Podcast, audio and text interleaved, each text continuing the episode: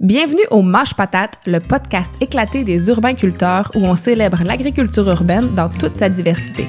Des techniques de culture aux projets innovants, en passant par les enjeux et défis du milieu urbain, on réfléchit avec vous, on en jase avec nos invités et, on, se fait aller Mâche Patate! Bonjour, bienvenue à Mâche Patate, le podcast des urbains-culteurs qui célèbre l'agriculture urbaine et du même coup les plantes, l'alimentation, la vie communautaire, on pourrait dire tout ce qu'il y a à rendre la vie en ville plus verte puis plus agréable. Je m'appelle Marie-Hélène Dubé, puis aujourd'hui c'est un épisode un peu spécial parce que non seulement je serai seule à l'animation, mais aussi à cause des personnes que je reçois et que je vais vous présenter sous peu. Mais d'abord, je souhaite vous remercier pour votre écoute euh, aujourd'hui. J'espère que vous apprécierez l'épisode. Et si c'est le cas, je vous invite à le partager et en parler afin de faire connaître davantage Mâche Patate. On aimerait beaucoup aussi recevoir vos questions et commentaires par courriel, donc n'hésitez pas à nous écrire à mâche-patate à commercial urbainculteur avec un s.org. Alors, dans l'épisode d'aujourd'hui, je me trouve à interviewer les deux co-animatrices que j'ai eues depuis le lancement du podcast. Marie-Hélène Jacques, ma co-animatrice jusqu'à l'épisode 17, et Marie-André Asselin qui co-anime avec moi depuis le départ de Marie-Hélène. Donc, sont aujourd'hui sur les chaises des invités. Fait que ça fait drôle. On se trouve à inverser les rôles. pourquoi ils sont tels? Parce que, à côté de leur emploi aux urbainculteurs, euh, Marie-Hélène et Marie-André, qui visiblement ne se trouvent jamais assez occupés, je crois, se sont lancés dans un projet commun qui implique aussi les plantes, mais tinctoriales cette fois. Puis qu'est-ce que c'est ça, le mot tinctorial que vous vous dites? Ben, on va découvrir ça avec les filles en parlant de leur projet commun qui s'appelle Couleur locale. Donc, Marie-Hélène et Marie-André, bienvenue à Mange Patate en tant qu'invitée. Salut! Salut! Je me sens vraiment à l'aise, écoute. c'est drôle. On se trouve en terrain commun. moi, je, moi, je trouve ça bizarre de vous interviewer. Mais d'abord, euh, justement, je viens de dire le mot tinctorial, fait que vous pourriez peut-être commencer par éclaircir c'est quoi une plante tinctoriale, de quoi on parle, puis nous parler un petit peu de c'est quoi couleur locale, euh, comment vous en êtes venu euh, à lancer ce projet-là. Ben, des fois, je me questionne justement sur l'usage du mot tinctorial parce que mhm. je me demande si les gens le comprennent. Euh, on pourrait peut-être, à notre avantage marketing, remplacer le mot tinctorial par colorante, dire des plantes uh-huh. colorantes, euh, parce que les plantes tinctoriales et ou colorantes, des plantes qui contiennent des pigments qui permettent de teindre euh, toutes sortes de choses, mais dans notre cas, ce qu'on teint, c'est de la fibre. Ouais. Euh, puis il y a une différence importante à faire entre les plantes qui sont réellement tinctoriales puis les plantes qui contiennent des pigments mais qui ont pas de propriétés intéressantes à, long terme. Tu sais, souvent les gens vont dire "Ah, oh, vous colorez de la laine avec des plantes, vous devez utiliser des betteraves, du chou rouge", mais pas du tout, tu sais ça c'est pas des plantes tinctoriales au fond. Ben, j'avais justement cette question-là euh, plus tard. Peut-être une d'avance, mais On la coche, c'est fait. mais donc, c'est ça, c'est pas toutes les plantes qui ont une durée de vie, tu sais, que la teinture va tenir, là, finalement. Non, pas du tout. Puis peut-être que Marie-André peut expliquer euh, L'origine? ouais, notre projet, qu'est-ce que c'est ça? Euh, ben, en fait, c'est une petite histoire quand même assez drôle. En fait, euh, ben, comme euh, Marie-Hélène l'a dit, Marie-Hélène Dubé, oh non, j'ai deux Marie-Hélène avec moi. Euh, Trois Marie. On, on, on, travaillait ensemble aux urbains-culteurs, puis les deux, on tricote. Puis euh, un jour, Marie-Hélène m'a parlé euh, de Myriam Rochon de Habi Habi, qui a une entreprise à Montréal. Puis elle a dit, je pense que tu devrais commencer à la suivre. Cette fille-là est inspirante puis intéressante et tout. Donc j'ai commencé à suivre ses activités sur Facebook. Puis un jour, elle a donné une, a donné une formation, euh, une petite formation de trois heures sur l'introduction à la teinture naturelle. Puis c'était à Montréal. Puis là tout bêtement comme ça, je dis à Marie-Hélène, hey, on, se fait ça un trip, on, va à Montréal, puis on suit cette formation-là. Mm-hmm. J'étais comme un peu gênée parce que à l'époque, on n'était pas encore vraiment amis, tu sais, j'étais plus comme Marie-André et toi, tu Oui, moi j'étais plus comme sa patronne, puis elle mm-hmm. était mon employée, puis c'est comme ouh, on va aller faire quelque chose ensemble en auto à Montréal. Fait que là, ben, écoute, on s'inscrit puis euh, on tente l'aventure, mais vraiment juste pour le fun. Je pense qu'à la base, on n'avait vraiment euh, aucune intention. C'était vraiment juste pour euh, s'informer, puis on était curieuse. Donc, on se rend à Montréal, puis on va suivre la formation, on rencontre Myriam et d'autres personnes, tout ça. Et là, on pogne, ben, ce qu'on dit tout le temps aux gens, un buzz. Dans le fond, je pense que les deux, on s'attendait pas du tout à ça, mais on découvre l'univers des plantes tinctoriales. Mm-hmm. On comprend qu'est-ce que veut dire le mot tinctorial. oui. euh, on réalise l'univers de possibilités, puis un peu comme on dit tout le temps aux gens, une espèce de fusion en deux passions. Tu sais, mm-hmm. notre travail dans la vie, c'est être horticultrice, faire pousser des plantes, puis on tricote, puis là on découvre qu'on peut faire pousser des plantes qui teignent la matière qu'on aime travailler. Mm Fait que là, c'était comme juste absolument incroyable. Puis à partir de ce moment-là, ben c'est un peu de façon comme naturelle. On a comme commencé à faire des tests, puis depuis ce temps-là, je te dirais qu'on est euh, dans ce trip-là. Ouais, il y a clairement eu un avant et un après ce jour-là. Moi, j'ai pas dormi trois jours de temps. J'ai lu tous les livres de la Bibliothèque de Québec. J'en ai acheté plein. Euh, pour vrai, c'était comme un feu brûlant. Mm-hmm. Puis, tu sais, on a, on a enregistré ensemble un épisode sur l'éco-anxiété. Oui. Puis, ça répondait à cette urgence que j'ai en moi euh, de poser des gestes qui font du bien à la planète, puis qui redonnent l'importance euh, de, de, de, de, faire, de prendre soin de nos textiles, au fond, puis de Oui, choisir ben, nos c'est ça que textiles. j'avais demandé un petit peu. euh, tu sais, j'imagine que d'habitude, justement, c'est des teintures plutôt synthétiques là, qui sont fait. vêtements, puis j'imagine que les impacts environnementaux sont pas super chouettes. Pas du Fait tout. que euh, si tu veux en parler un peu, tu sais, de dans le fond, quel est l'avantage d'une teinture végétale? Pourquoi c'est mieux pour l'environnement, pour peut-être notre santé? Ouais. Moi, je connais pas le monde de la teinture, euh, disons, euh, ben, synthétique, mais comme généralement utilisée, là, ce qui est vraiment présent dans l'industrie, là, donc je suis pas super au courant là, des impacts. Bon, ben l'industrie textile, c'est une industrie très polluante. Mhm. Pour, pour ses multiples facettes, mais notamment la teinture qui va être une source importante de pollution euh, dans l'eau, Mhm. parce qu'il y a beaucoup de rejets là, de ces usines-là euh, qui sont ben, déversés directement, tu sais, dans les pro- dans les pays producteurs de vêtements, c'est pas toujours des pays qui ont les normes euh, environnementales euh, au top, hein, pourrais-je dire. Donc euh, il y a ça, puis il y a surtout le fait que c'est tellement de travail teindre euh, les, les, les fibres avec des produits naturels. Il y a tellement d'étapes, c'est tellement long. Mettons, quand on cueille des fleurs, là, ça prend des milliers de fleurs. On a parti des semis de ces plantes-là à l'intérieur, des semaines d'avance. Je veux dire, il y a un travail colossal, puis ce qui, ce qui fait que la laine qui va être teinte avec ces plantes-là, elle va être vraiment, vraiment précieuse. Mhm. On peut pas... Euh, c'est pas une mode jetable.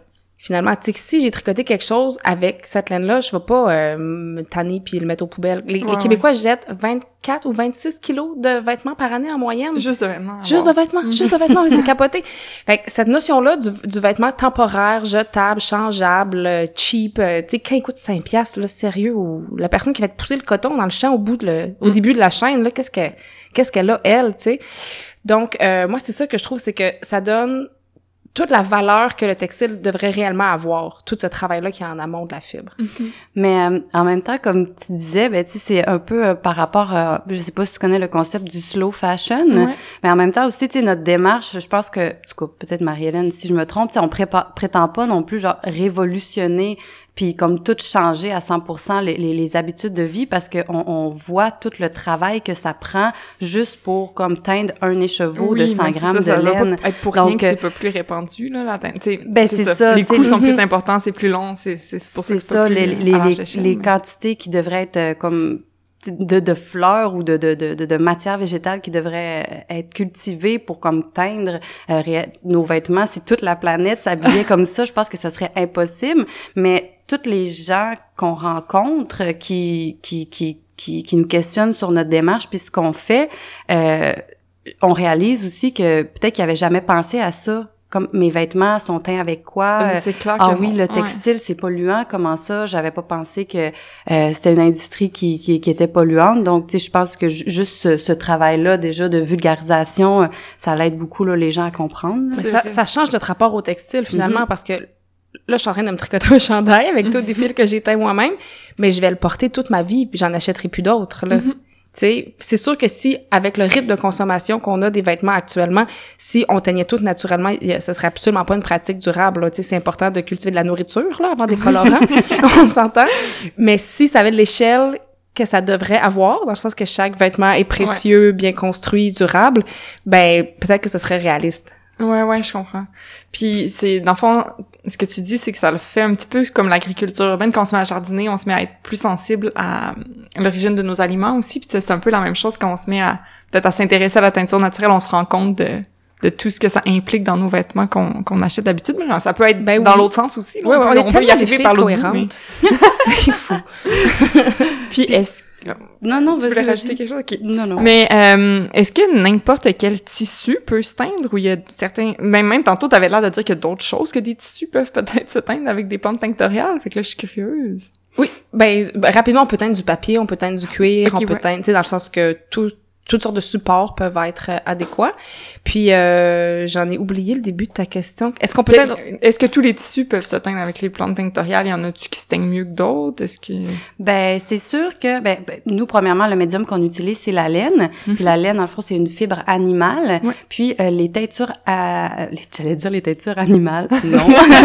les teintures naturelles, ben oui. Les, les les teintures euh, naturelles, euh, habituellement, ils ont, ils ont beaucoup plus d'affinité avec les fibres animales. Fait que quand je dis fibres animales, c'est oui la laine, mais c'est aussi la soie, par exemple.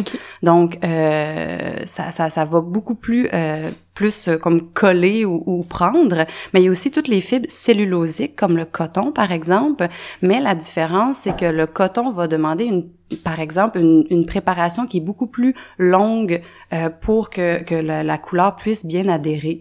Ouais. Donc ben donc, le coton, le lin, le chanvre, même le tencel puis le lyocell, qui sont des fibres euh, de cellulose régénérées, au fond, qui sont faites à partir de pulpe de bois, euh, peuvent se teindre. Puis même certaines fibres synthétiques, comme le nylon, qui est souvent inclus dans les laines à bas parce que ça les rend plus durables, euh, prend très, très bien la teinture. OK. Puis là, tu parles de préparation de, de tissu, fait que je, sens, oui, qu'il y, a, il y a quelque chose à faire avant de mettre la teinture. comment il faut préparer le tissu avant? Euh, ben ça c'est assez fascinant parce que euh, c'est presque la majorité du travail. Oui, ben, tout le travail est en amont. Euh, Parce que euh, juste pour faire une image, quand on, on, on, achète nous la laine, elle est brute, donc elle est vierge, elle est blanche. Là on a l'impression qu'elle est prête. Genre on, on la teint, allez, euh, c'est parti. Mais non parce que en filature, il y a toujours des huiles, des graisses qui sont qui, qui, qui sont ajoutés pour euh, aider là, les manipulations là, en mm-hmm. usine. Donc ça, c'est dans la laine. Puis en plus des graisses naturelles oui, du plus mouton, des, des graisses il y en a des affaires. Oui, il y, en a des affaires qu'on voit pas. Puis euh, donc il faut laver la laine. Puis là. On a vécu quelques expériences. C'est très important de laver la laine parce que euh, si on la lave pas, ben ça peut faire des taches puis faire une teinture qui est inégale. Puis on vous le dit, on l'a déjà vécu. Donc, euh, fait que là, une première étape, c'est de laver la laine. Puis ensuite, on doit la mordancer. La mordancer, c'est euh, ajouter, un, par exemple, un sel d'aluminium qui va euh, agir un peu comme un intermédiaire. Moi, je vois ça comme un petit ami qui est dans la tête de Marie-André. Il y a un petit affaire. un petit ami, c'est comme, euh, euh, oui, qui va permettre que la laine et la couleur se trouvent et s'associent pour toujours. Donc ça, c'est une deuxième étape. Puis après, on va pouvoir penser à extraire la couleur de la plante et ensuite teindre la laine.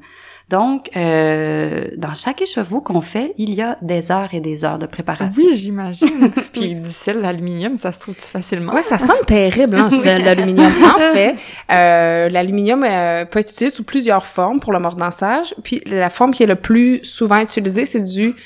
Oh mon Dieu, je réussi à me rappeler du nom de la molécule du... Ah! Ben, c'est souvent appelé juste Alain, mais il y a un nom, un nom d'une uh-huh. molécule euh, précise pour ça que je vais euh, me rappeler dans quelques instants.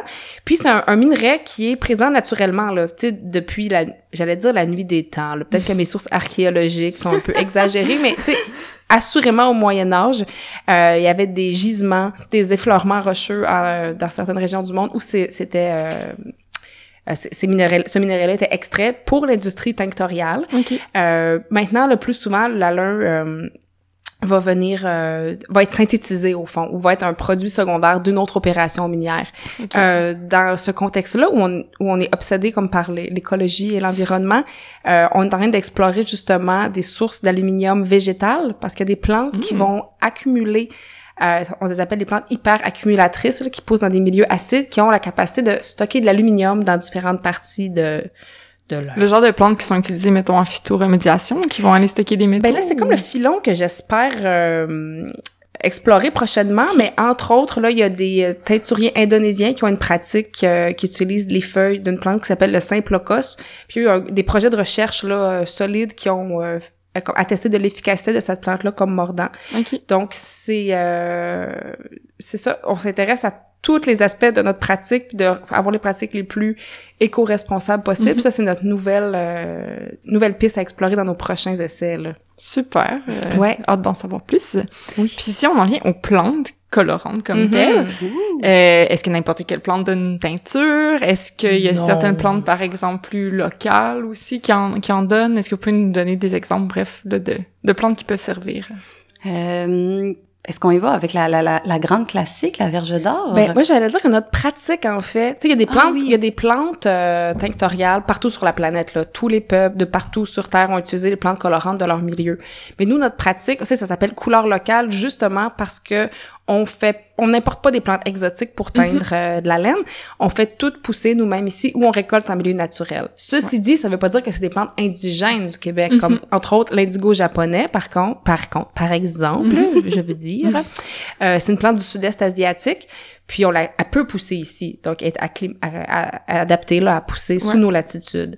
Donc euh, oui, on peut commencer ben, par la plante que tu veux. Là, il y en a plusieurs. on vient d'écrire un cours, puis dedans, il y a un top genre 13 là. Fait qu'on peut peut-être on peut peut-être ben- faire un top 3. Est-ce que, par exemple, mettons qu'on commence par, y a-t-il une plante qui est vraiment désagréable à utiliser pour une raison X, je sais pas, y en a-tu qui sont pas le fun? Non. Soit qui puent, Non. qui... Ils sentent souvent ou bon. oui, ça, ouais. ça va bien d'habitude. Qui? Mais tu sais, c'est même même que ça soit moi personnellement, en fait, on, on, on teint avec euh, une plante qui s'appelle le gaillet jaune ou gaillet vrai. Puis c'est les racines qu'on utilise pour euh, obtenir un genre de rose orangé rouge vraiment funky. Puis un on pourrait jaune qui donne du rose. Ben D'accord. oui, je Ouais, sais, c'est pas... je C'est pas intuitif. Les Non, fleurs hein. sont jaunes. Mhm. Oui. Puis euh, on aurait tendance à croire ah des racines dans la terre puis tout ça. Puis moi personnellement, c'est l'odeur que, que je préfère. Ça sent les bonbons, Ouais. c'est capoté. J'ai goût de boire le jus. Mais euh, c'est ça, en fait, là, les, les, les, les classiques là, qu'on utilise beaucoup, mais tu sais, c'est la verge d'or, puis c'est le fun parce que euh, c'est une ressource qui est hyper abondante. Euh, On a juste à aller se promener dans un champ, puis on part avec une paire de sécateurs. Mhm. Donc euh, ça, c'est quelque chose qu'on utilise beaucoup. Euh, chacune à la maison, on fait pousser du cosmos sulfureux.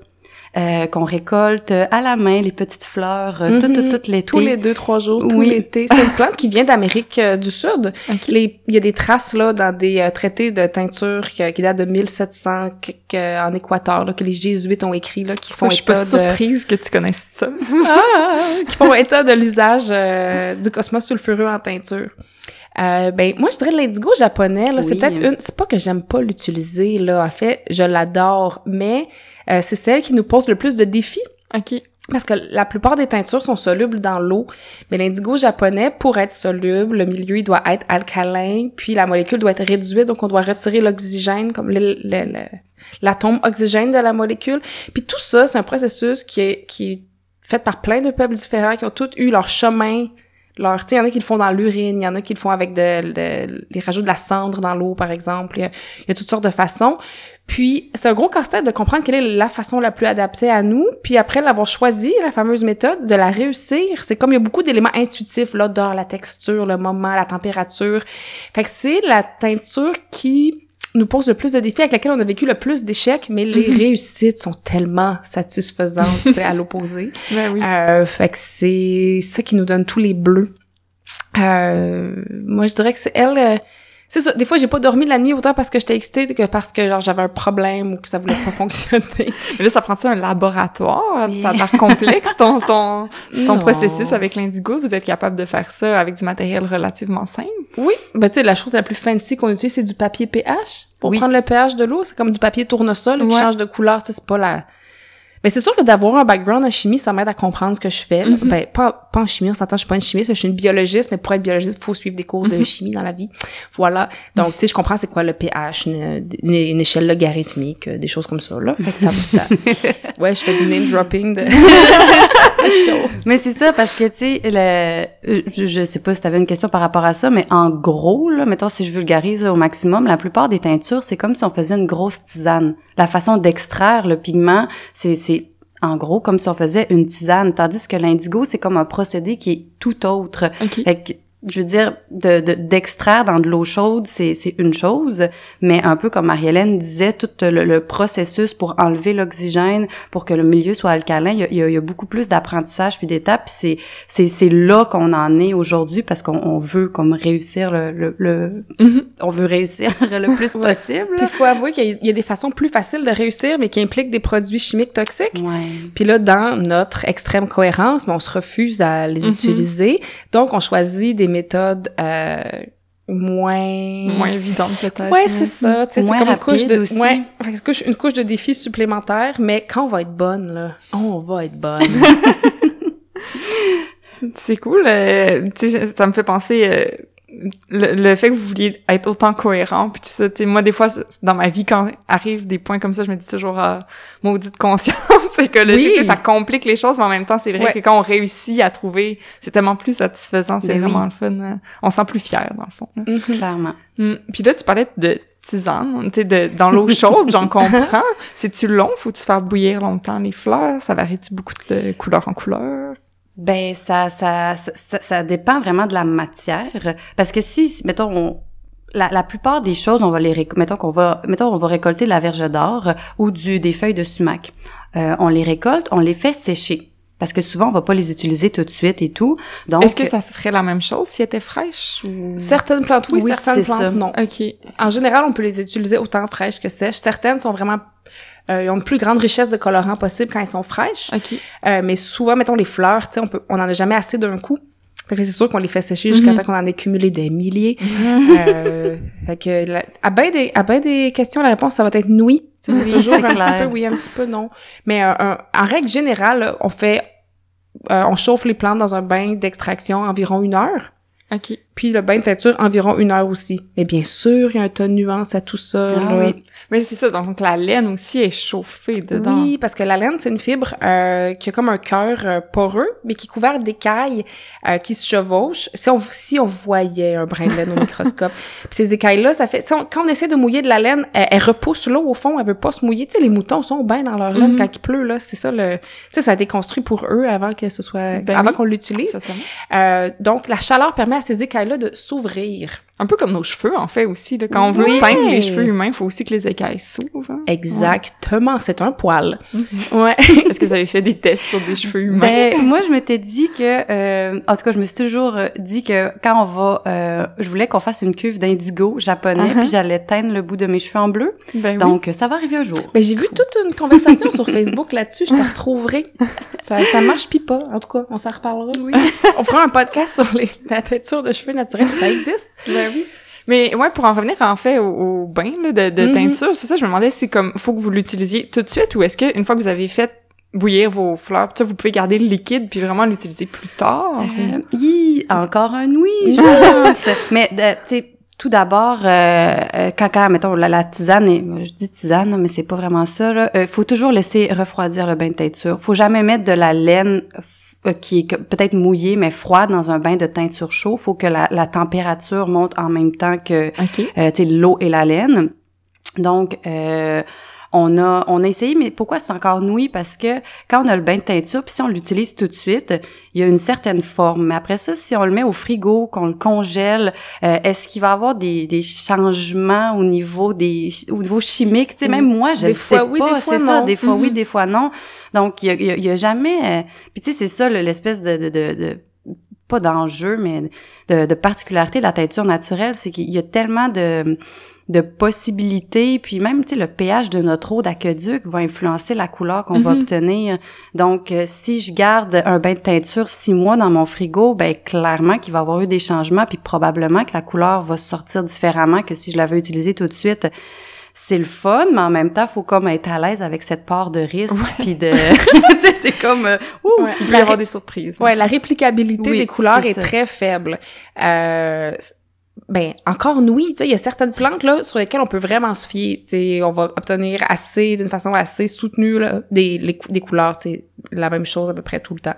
Mais euh, c'est super important de prendre des notes de chacune des recettes ou de dire euh, OK, j'ai cueilli les racines, mais je les ai cueillies quand? Je les ai cueillies au printemps ah à cet endroit-là parce que si le sol est plus sablonneux, le sol est plus les caractéristiques du mhm. sol vont influencer la composition chimique de la plante. Euh, dire OK, j'ai ce, ce bain-là, il fallait juste le faire mijoter mais il a bouilli.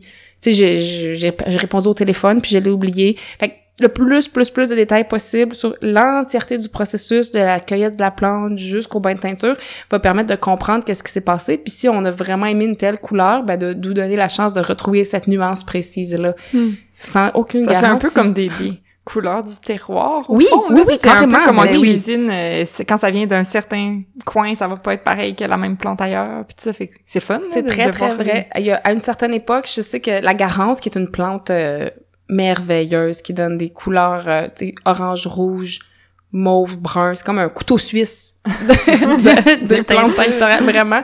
Euh, la, la, la garance d'Iran, le, le, pays de l'Iran, était très, très, très prisée à une certaine époque, était considérée comme étant la meilleure. Fait que, oui, il y a carrément euh, mm-hmm. un, un, terroir des couleurs.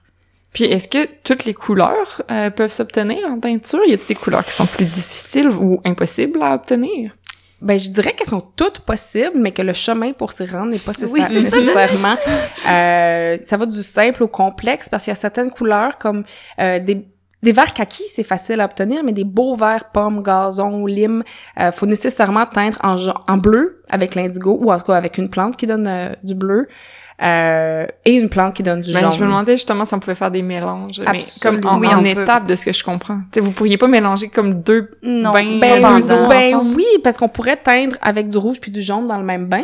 Ouais, mais mettons pour le bleu. Mais, le, bleu, on peut pas parce que comme on vous disait, le bleu, c'est un processus particulier qui s'appelle la cuve, mm-hmm. qui peut nécessairement pas être fait en même temps qu'une infusion, là, comme Marie-André appelle les tisanes. On peut pas mélanger ces deux choses-là parce que c'est deux milieux complètement différents. OK. Mais oui, c'est un peu comme, tu sais, la, la roue des couleurs qu'on apprend, là, les couleurs primaires, les couleurs secondaires. Ben, il y a des plantes qui sont qui peuvent être les trois couleurs primaires, finalement. Puis on peut jouer à créer autant de nuances de couleurs secondaires qu'on qu'on le désire. Mais ça ajoute une étape de plus, souvent. Oui, madame. Parce que déjà qu'il y a beaucoup d'étapes, si on décide de comme faire deux bains de teinture, ben c'est deux extractions, donc deux bains de teinture supplémentaires. Mais bon, pourquoi pas pour obtenir, tu sais, je veux dire, on, on, a obtenu cette année des, des super de beaux verres flash à cause de ça, tu sais, mm-hmm. puis euh, les, les, gens le remarquent, puis c'est vraiment le fun. Là. Fait qu'admettons, on réussit à faire une cuve d'indigo, wouhou, on est super contente, on teint en bleu, après ça, il faut mordancer la laine parce que le jaune, c'est une teinture à mordant. Fait que là, on a lavé la laine, on l'a passé dans la cuve d'indigo, on la mordance, on la teint en jaune, on rince tout ça, on lave, c'est prêt. Faut pas que vous mordanciez avant le bleu. Non. OK. Ben, on peut, je veux dire, il y a un débat qui fait rage, là. Est-ce que c'est mieux de mordancer avant, après, on teint en jaune ou en bleu en premier? Mais, euh, Je veux dire, il y a pas de besoin pour teindre en bleu. Non, c'est ça. L'indigo, c'est une teinture qui a pas besoin de mordant. Mais euh, après des heures et des heures de lecture, j'en suis venue à la conclusion que les gens les plus expérimentés auxquels j'ai décidé de me fier disent que l'ordre parfait, c'est celui-ci et je m'y tiens. Puis, mais le mordansage, en plus, ça risque pas de... Ça change pas la couleur, la première couleur. Tu sais, ça affecte pas, mettons, le bleu. Il y a plusieurs mordants, puis le, le sel d'aluminium a pas d'effet euh, sur la couleur. Mais par exemple, quand je vous parlais du Simploca, ça qui est la plante accumulatrice, ça, ça donne une couleur, par contre, à la laine.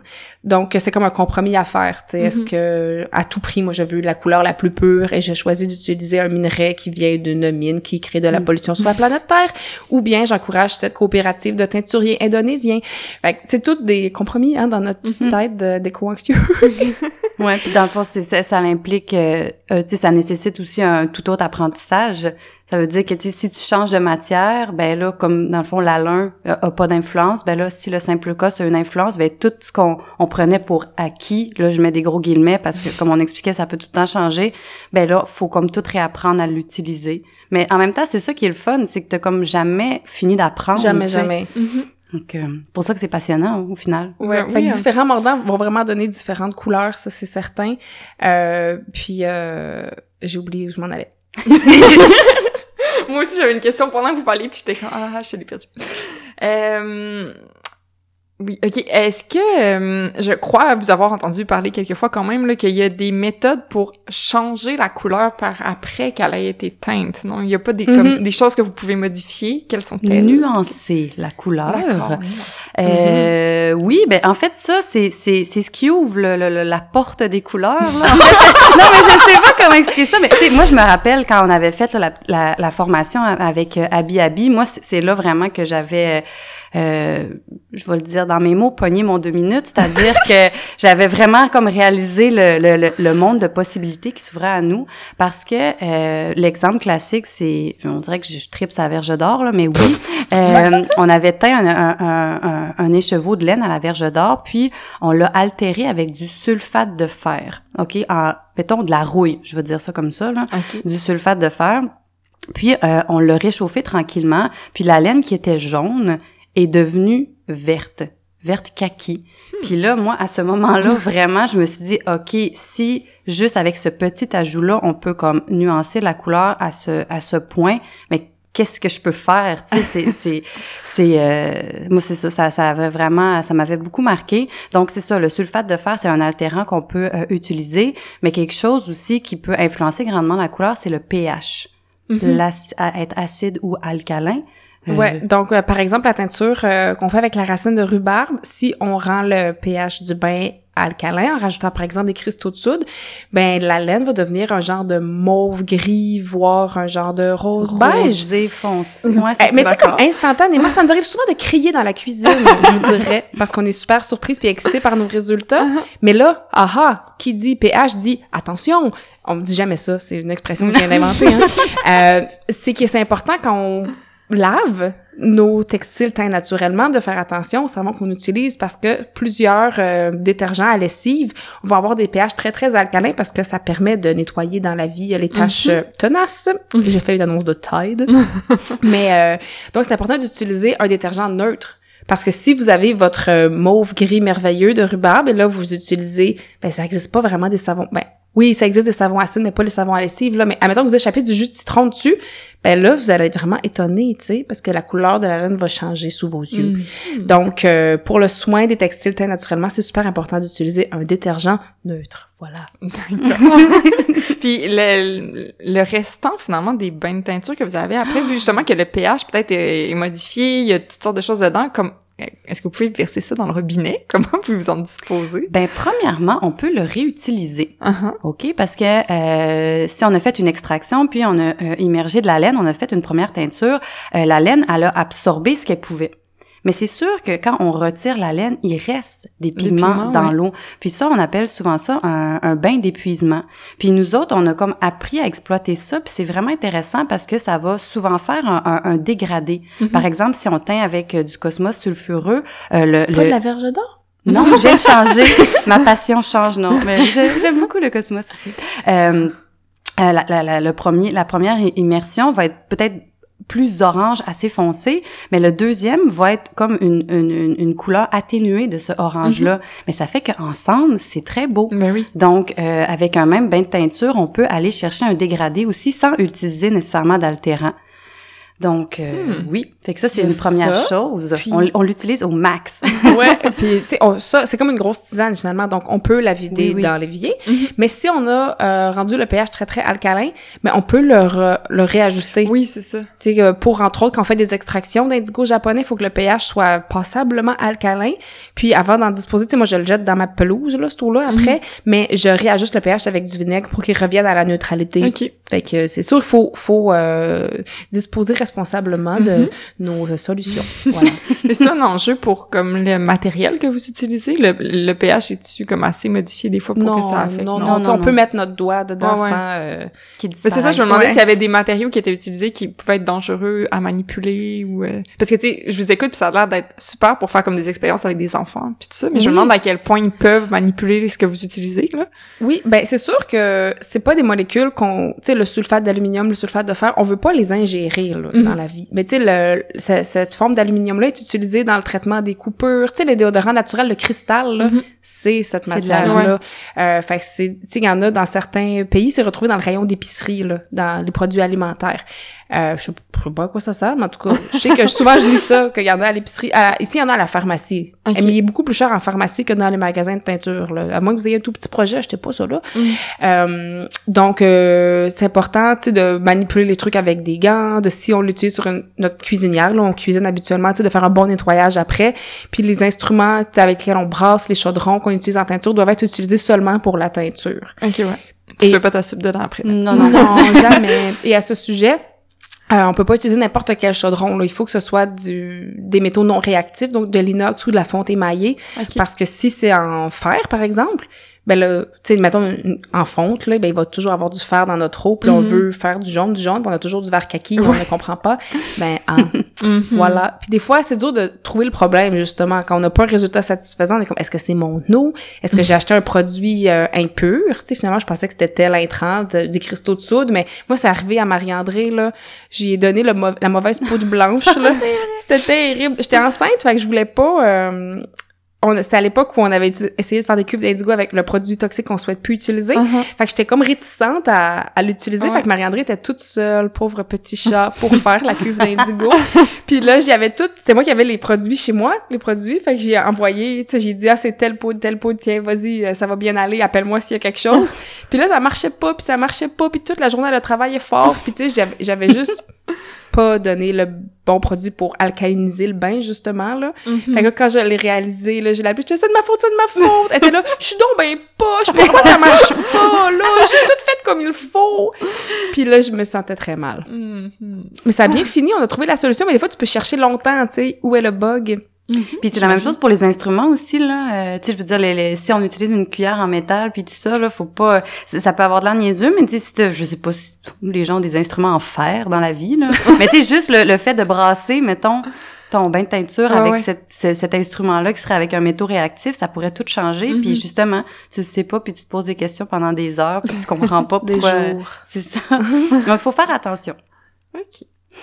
Euh, on en a parlé brièvement tantôt, mais la durée dans le temps de la teinture végétale, tu sais, sur un, tu parlais de- du gilet que t'es en train de te tricoter, que t'allais garder toute ta Mhm. vie, est-ce qu'il va, si tu le laves avec le bon savon, et que t'échappes pas genre de jus de citron dessus, est-ce qu'il va rester comme, garder quand même sa couleur assez stable dans le temps? Ouais, c'est une super bonne question parce que c'est un débat qui fait rage dans le monde des teinturières. Et ben, Mhm. je dis teinturière, j'avoue que c'est un monde assez féminin, mais il y a Mhm. aussi de, de- quelques teinturiers très, très talentueux. Euh, euh, donc, le lavage. Toutes les teintures, aussi- autant synthétiques que naturelles, s'altèrent Mhm. dans le temps, au soleil, au lavage. Euh, certaines teintures naturelles ont ce qu'on appelle la solidité au lavage ou au rayonnement UV, euh, qui est beaucoup plus élevé que d'autres.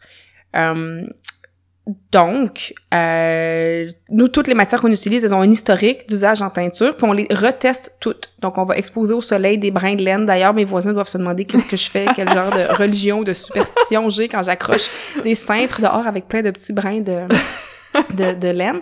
Mais comme, euh, tu sais, on est à l'ère de l'instantanéité, des photos sexy, puis tout ça, il y a comme des teinturiers, teinturières sur Instagram qui vont euh, montrer des photos absolument merveilleuses de choses qu'elles vont avoir teintes avec, par exemple, des plures d'oignon, euh, qui est une teinture qui est qui est connue pour s'altérer à la lumière avec le temps. Euh, fait qu'il y a beaucoup d'informations de qualité douteuse qui circulent. Puis le débat fait rage. Ce que je voulais dire au début, c'est qu'il y a certaines personnes qui vont dire oui, mais moi à chaque automne, ça me fait plaisir de réinfuser de l'énergie du règne végétal ma chemise. Puis c'est bien correct. Tu sais, t'as le droit de vouloir vivre ce rituel de remettre de la couleur sur ta sur ta chemise, mais si tu la vends 100 pièces à quelqu'un, t'es mieux d'être honnête puis de dire que la couleur va s'altérer, tu sais, ouais. parce qu'il y en a là des gens qui vendent de la laine teinte avec du chou rouge sur internet. Puis ça c'est dommage parce que ça fait une très mauvaise réputation à la pratique Ben des oui. gens sérieux, tu sais. Mhm. Fait que nous on utilise seulement des teintures qui sont réputées solides, on les reteste toutes nous-mêmes parce qu'on veut pas se fier seulement à ce qu'on a lu. Euh, puis euh, vous pouvez vous assurer qu'on a les meilleures pratiques possibles. Puis aussi, j'ai remarqué que les, les, les, les teintures qui restent pas, c'est souvent les couleurs qui vont être le plus vives puis le plus flash. Mm. Puis euh, qu'est-ce qu'on a essayé de faire pousser cet été là Le rose. oh le cartame, Le cartame. c'est très très particulier. Mais c'est ça, en fait, euh, on, on pourrait être envieux parce que le, le cartame a la propo- pro- pro- bleh. le cartame a la propriété de faire du, un genre de fuchsia, vraiment très très flash. Puis on se dit mon Dieu, si on était capable de teindre de la laine avec ça, puis c'est sûr qu'ils en parlent dans les livres de teinture et tout, mais ça, ça, ça part tout de suite au soleil. Uh-huh. Donc, euh, tu sais, pour nous, c'est ça, faut, faut vraiment faire attention parce que euh, peut-être que dans les livres de teinture, ils vont parler de toutes sortes de, de, de matières qui ont des propriétés tinctoriales, mais c'est ça, c'est après ça, c'est à nous de, de choisir celles-là qui sont réputées le, le plus solides, tu sais. Ouais, ben celle que vous donnez en exemple depuis tantôt, tu sais, qui dure pas dans le temps, c'est toutes celles que j'ai déjà vues, tu sais, dans des expériences Ben oui. de, mettons, teindre nos œufs de Pâques, là, ou des choses comme oui, ça. c'est ça, c'est correct parce que tu manges après ou tout euh, ça, tu sais, ouais. ouais. Ben, même les plures d'avocat, au début, Mhm. tu sais, nous autres, on a fait beaucoup de tests avec ça, puis Je Euh, témoigne qu'on a ramassé des oui. plures d'avocat pendant un beau bureau. Puis tu sais, euh, partout, partout, euh, jamais euh, nous autres on avait lu que ça tenait pas. C'est par nos propres tests qu'on a remarqué que la couleur avait changé dans le temps. Donc euh, je pense que c'est toujours bien de, de revalider là euh, par soi-même Puis, que Moi, moi je, le- je les condamne pas. Oui, le curcuma Le aussi, c'est ça reste ça pas. disparaît. Beaucoup des sources alimentaires. Il y a Mhm. des exceptions, il y a toujours des exceptions, mais euh, beaucoup beaucoup des, des choses qui sont aussi de la nourriture, là, vont Mhm. pas faire des teintures Mais tu solides. vois, je, j'avais l'avais gardé pour plus tard, mais je me, je me posais justement une question de s'il y avait des plantes tinctoriales qui étaient aussi des plantes tu sais, comestibles et ou médicinales, qui avaient d'autres usages, Oui. que- que- Mhm. qui pourraient être comme doublement intéressants à voir au jardin, mettons. Euh, ben oui, mais pas parmi les plantes qui, qui sont réputées les plus solides de toutes. OK. Mais tu sais, par exemple, euh, on peut teindre des choses avec de la sarriette, avec du romarin, mais on peut s'attendre à devoir les reteindre plus tard. Puis moi, c'est ça, je voulais rajouter que j'ai pas de problème avec les couleurs qu'on dit fugitives. Euh, ben, le cartam que Marie-André nommait, euh, ça a été utilisé à une échelle industrielle, même si c'était une couleur qui disparaissait parce qu'elle est sublime, cette Mhm. couleur-là. Vraiment. Donc, l'important, au fond, c'est de donner une information de qualité aux gens euh, qu'on forme ou à qui on vend des produits Mhm. pour qu'ils sachent à quoi s'attendre puis pas créer des déceptions ou des frustrations envers une pratique super importante, mais de, de décevoir les gens, au fond, avec Ouais, ça. ouais. Fait que euh, c'est vrai qu'il y a des couleurs fugitives qui sont tu sais, qui sont d'une beauté exceptionnelle. Mhm. Euh, fait que le romarin, ça peut même donner des, ça donne des verts tendres, ça peut même donner des roses selon l'eau qu'on a ou la fibre qu'on teint, mais euh, c'est, c'est pas un rose que vous allez transmettre à vos petits enfants. mais c'est cool de réin- réinfuser son oreiller de romarin puis de dormir sur, tu sais, moi je trouve l'idée très très séduisante de combiner euh, propriétés médicinales puis euh, propriétés tinctoriales. on, on, on déconne parce que le, il y a une, une herbe, euh, voyons, la chilidoine qui a une sève jaune, ça fait euh, c'est ça s'appelle herbe à la verrue. C'est utilisé dans le Mhm. traitement des verrues. Fait que l'on dit si Pas de fun, moi. non, mais tu des bas. des bas jaunes, puis là, t'es blindé, tu sais, tes pieds sont comme, ils baignent dans un environnement anti-verru tout le temps. Par exemple, tu sais, il y a des plantes pulmonaires, là, euh, tu pourrais te faire un cache-cou, ou, tu sais, avec une plante qui te prévient le rhume. C'est malade. Ben, moi, je trouve ça vraiment, je trouve ça vraiment drôle, tu sais. Ben oui. Ouais. Cool. Euh, Est-ce que, euh, ben, de ce que j'en comprends, la teinture naturelle est comme, c'est relativement accessible si on est bien informé. Je veux dire, pour Ouais. en faire, là. Ben oui. Vraiment. Puis, c'est ça, je crois que vous aimeriez, vous avez déjà commencé à donner aussi des formations un petit peu. Est-ce que vous voulez nous parler comme de cet aspect-là de, de votre projet, plus la forma l'aspect formation? Ouais, ben en fait, on, on donne une introduction à la teinture naturelle euh, qui vous donne toutes les bases solides, euh, à savoir ben, chaque, chacune des étapes qu'on a mentionnées, le, le choix des fibres, leur préparation, euh, l'extraction de la teinture. On fait un top de nos plantes colorantes locales préférées euh, pour être sûr de vous donner un bon départ éclairé. Finalement, on, on, on va parler c'est quoi les différents groupes chimiques pour que vous ayez vraiment une compréhension euh, pas seulement folklorique, mais aussi vraiment réelle des techniques qui sont derrière les résultats obtenus. Euh, fait que si ça vous tente de voir ça, ben, Mhm. on n'a pas de site web, mais vous pouvez nous suivre sur nos médias sociaux, là, Facebook, Instagram, on a une boutique Etsy, où tout ce qu'on fait est annoncé euh, joliment et dans la joie. Couleur locale au pluriel. right? Oui, au pluriel, car euh, la palette est infinie. Oh là là là là. Puis vous vendez aussi des produits.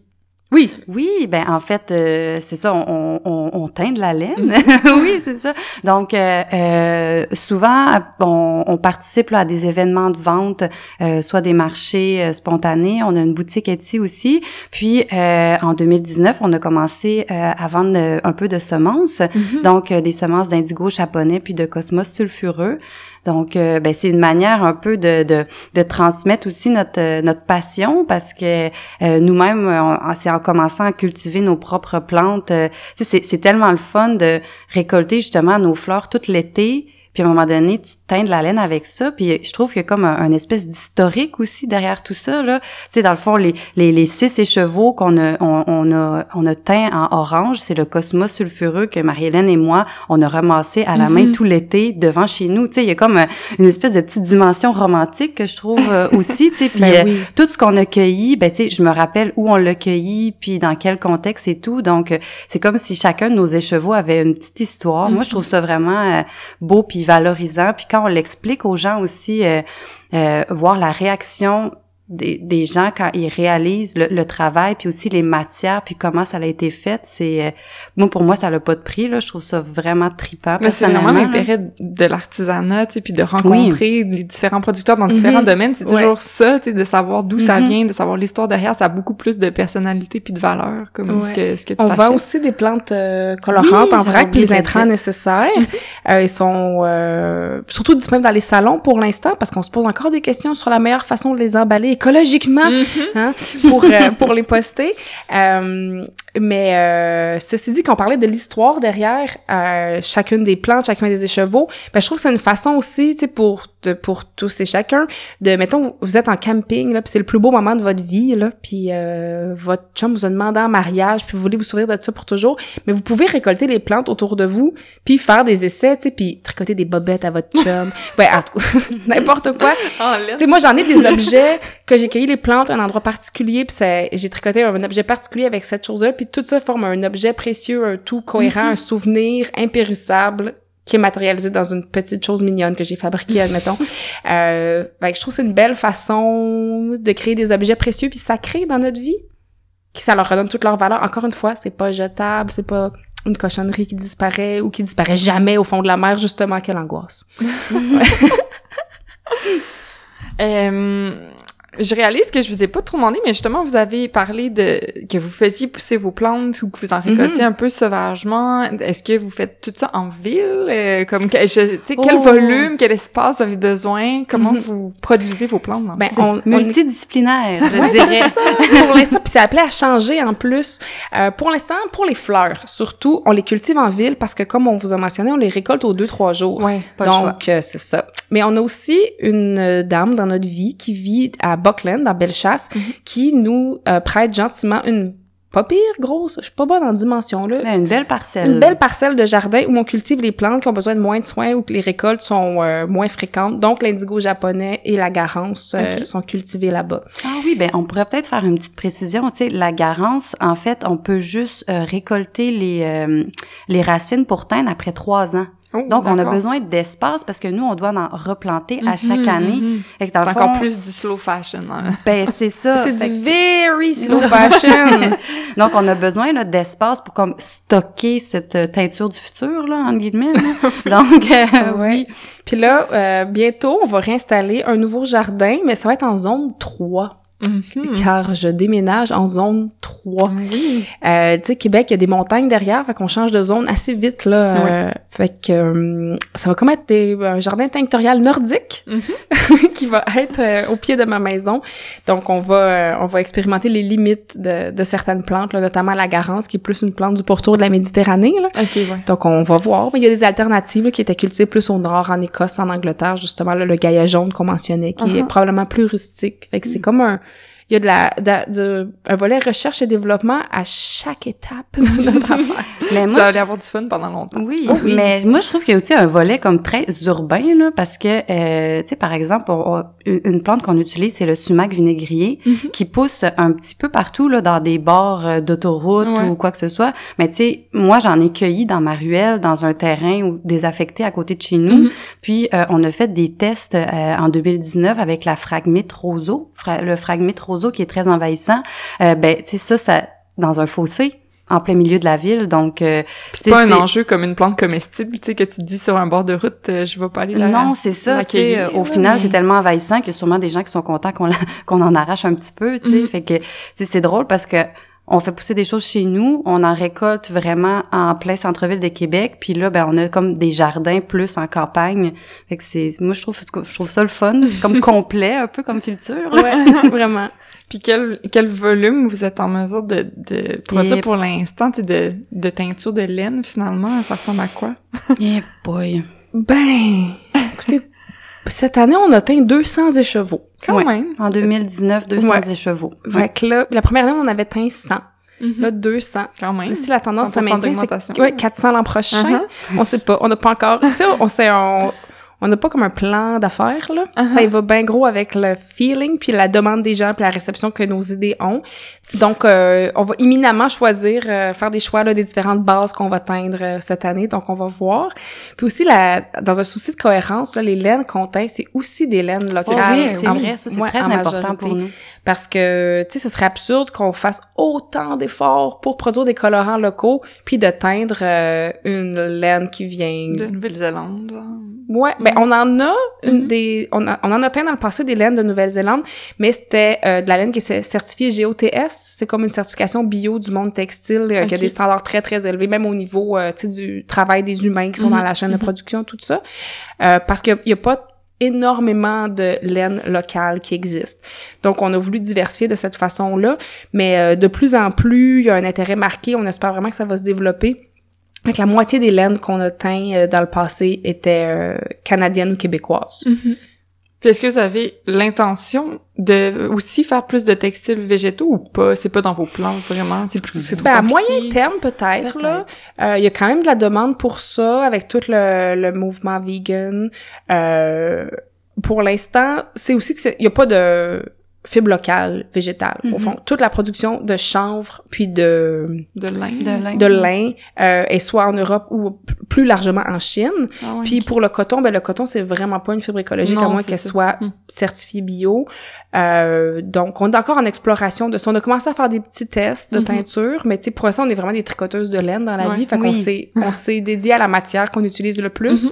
mais on va peut-être se diversifier euh, prochainement puis c'est le fun parce que aussi en utilisant là, des fibres locales, comme Marie-Hélène disait, ben tu sais, on, on, est appelé à rencontrer les gens mm-hmm. qui ont qui ont justement ces moutons-là puis qui produisent cette laine-là, fait que ça ça l'amène encore plus euh, une euh, une dimension justement locale parce que tu tu, tu crées un produit puis tu, tu connais la personne qui l'a qui qui l'a fait à la base. Donc c'est ça, on est comme en train de de, de se créer aussi un petit réseau mm-hmm. euh, au Québec puis au Canada, fait que c'est c'est pour nous, c'est encore plus intéressant de se rapprocher vraiment du euh, du producteur puis dans toutes les étapes de fabrication. Fait que moi je soupçonne que tu t'es lancé là-dedans juste pour voir plus de moutons oui juste pour flatter des moutons tu sais. Mais euh, est-ce que est-ce que vous avez fait des tests avec des laines mettons d'alpaca ou de genre d'autres laines euh, ou c'est trop pas local non? Non, non il y a, vraiment beaucoup d'alpaga au Québec.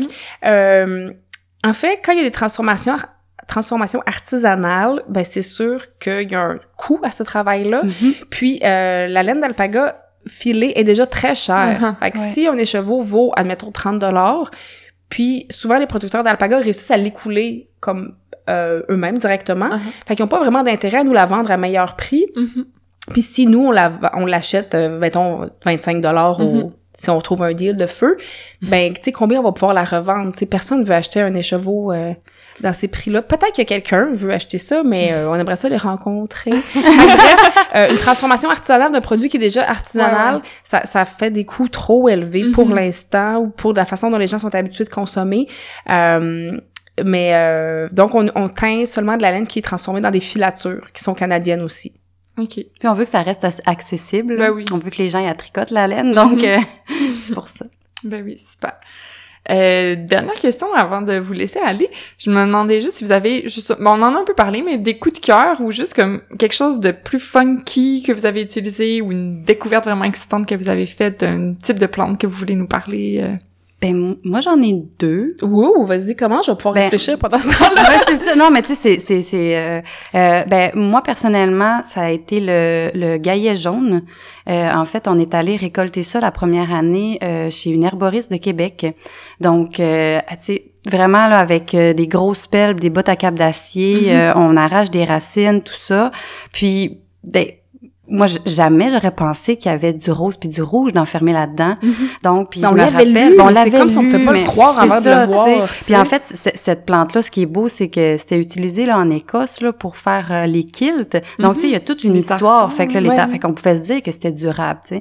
Puis moi je me rappelle vraiment avec avec Marie-Hélène, tu sais qu'on fait des extractions puis ça fait une espèce de gros jus épais, tu sais très foncé puis je me sirupeux ouais, hein, je me disais boy, il y a de la couleur là-dedans. Puis tu sais quand on a mis la laine puis on l'a sorti, tu sais je veux dire on a ça, ça a créé des couleurs que je pense qu'on pouvait même pas s'imaginer. C'est une des fois qu'on a créé dans la cuisine. ça, puis tu sais, c'est une racine qui a énormément de potentiel, fait qu'on peut faire beaucoup d'extraction puis aller chercher vraiment une palette de couleurs super intéressante. Fait que pour moi, ça a été euh, à date là, ça a été mon, mon, mon gros coup de cœur. Puis euh, c'est la même qui sent les bonbons en plus. Oui, oui, tu sais, tout est cool de A à Z.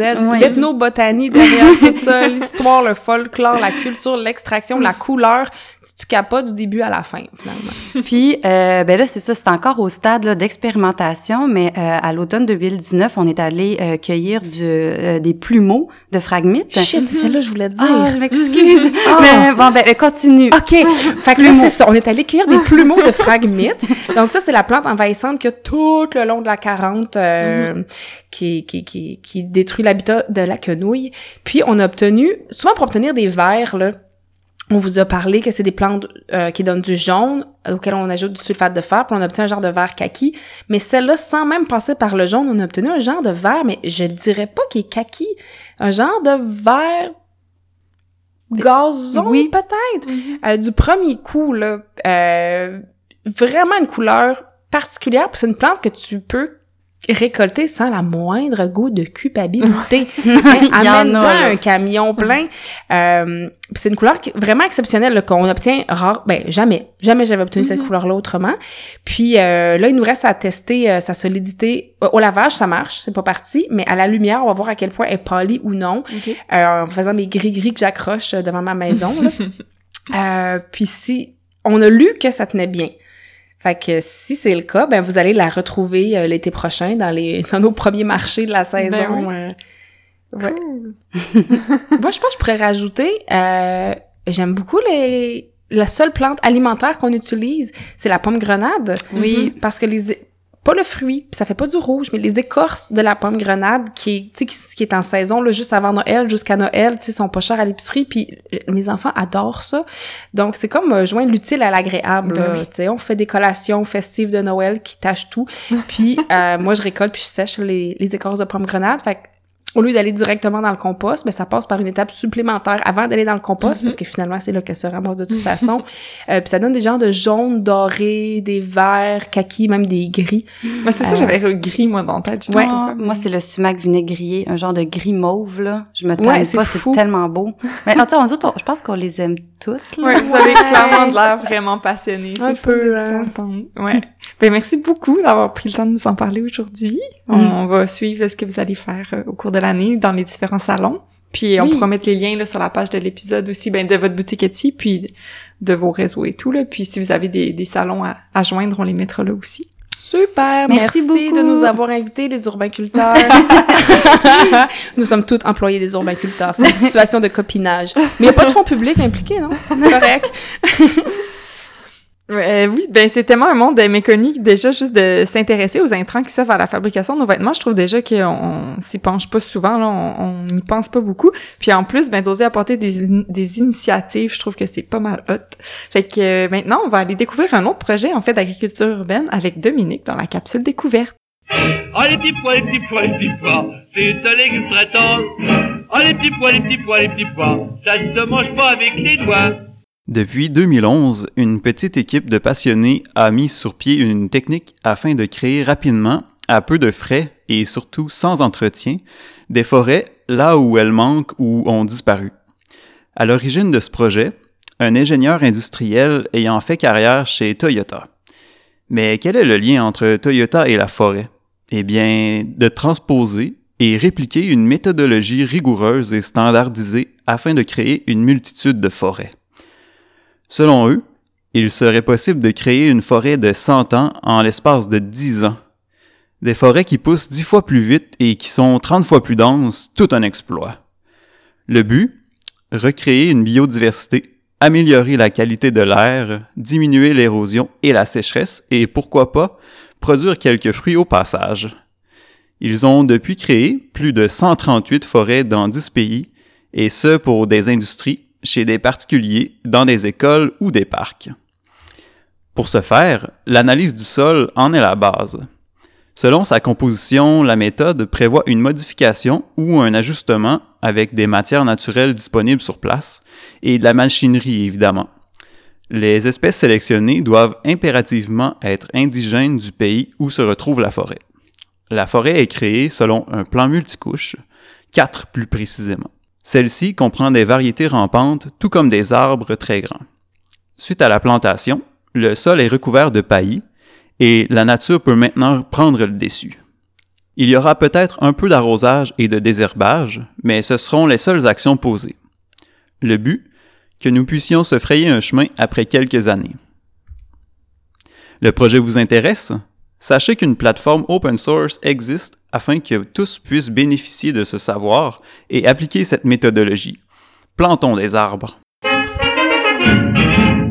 Et voilà, c'est ce qui conclut cet épisode. Vous porterez maintenant plus attention peut-être à ce qui compose vos vêtements, puis vous verrez plus les plantes de la même façon, possiblement. Donc pour ceux et celles qui seraient intéressés soit à se procurer les produits de couleur locale ou à en apprendre plus sur la teinture végétale, pardon, nous mettrons, comme je le disais, les liens pertinents sur la page de l'épisode, donc sur urbainculteur avec un s.org. Merci beaucoup d'avoir écouté Match Patate et on se retrouve dans deux semaines pour un autre épisode. Ciao!